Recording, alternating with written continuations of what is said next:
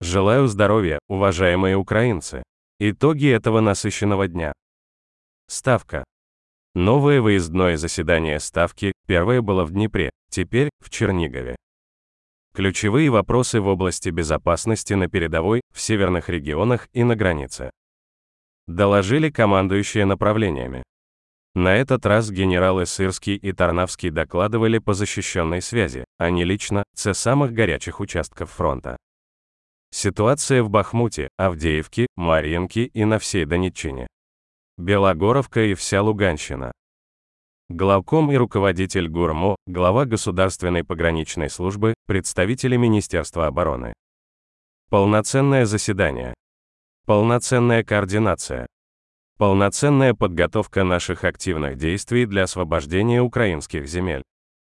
В Черниговской области сегодня с утра было много разных мероприятий, переговоров. Одна из самых эмоционально тяжелых поездок. Посетили Ягодное, обычное небольшое село нашей Черниговщины, которое российские звери превратили в прошлом году в один из крупнейших мировых примеров издевательства над людьми. Российские солдаты создали в школе в Ягодном командный пункт, а в подвал школы загнали всех жителей села. Просто как живой щит. С 3 по 30 марта прошлого года в подвале этой школы оккупанты удерживали более 300 человек. Обычная сельская школа, подвал, менее 200 метров. Люди старшего возраста и совсем маленькие дети, женщины и мужчины.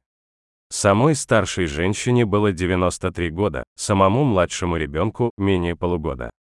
Вот этот подвал, этот концентрационный лагерь в Ягодном, как и все другие преступления России против людей и человечности, никогда государству злу не простим. И не только мы.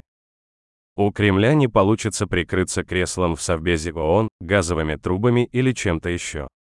Законная и справедливая ответственность за каждое совершенное на украинской земле российское преступление непременно будет. В трибунале, в Международном уголовном суде, в украинских судах. Я благодарю гостей Украины, которые со мной посетили Черниговщину, которые увидели эту концентрацию российского зла в нашем Ягодном. Благодарю вице-канцлера Германии Роберта Хабека и генсека Совета Европы Марию Пейчинович-Бурич. Спасибо и за переговоры, содержательные, правильные. Благодарю гендиректора ЮНЕСКО Одри Азули за ее внимание к Украине, за сегодняшние встречи в Украине. Готовим для исторического центра Чернигова статус всемирного наследия ЮНЕСКО. Такой же статус, который недавно получен для исторического центра нашей Одессы. Как всегда, особой честью было посетить наших воинов в госпитале, которые восстанавливаются после боевых ранений. Поблагодарить за все, что они делают для Украины, поблагодарить их за веру в Украину, которую наши люди защищают, рискуя самым ценным – своей жизнью. Вручил Чернигову награду города-героя, города-героев. Чернигов видел разных оккупантов, разное зло. Защититься от этого российского зла – самое важное в нашей истории. Наградил наших воинов, которые отличились в защите государства. И очень важно, поблагодарил всех, кто обеспечивает восстановление нашей Черниговщины. Все, что враг разрушил, мы восстановим. Украина никогда не будет страной руин, как бы об этом ни мечтали в Кремле. Их мечты не сбываются. Уже здесь, в Киеве, после возвращения встретился с делегацией американских конгрессменов. Поблагодарил за неизменно мощную помощь Америки, всех, от президента Байдена и команды Белого дома до обеих палат Конгресса и всей системы американской силы.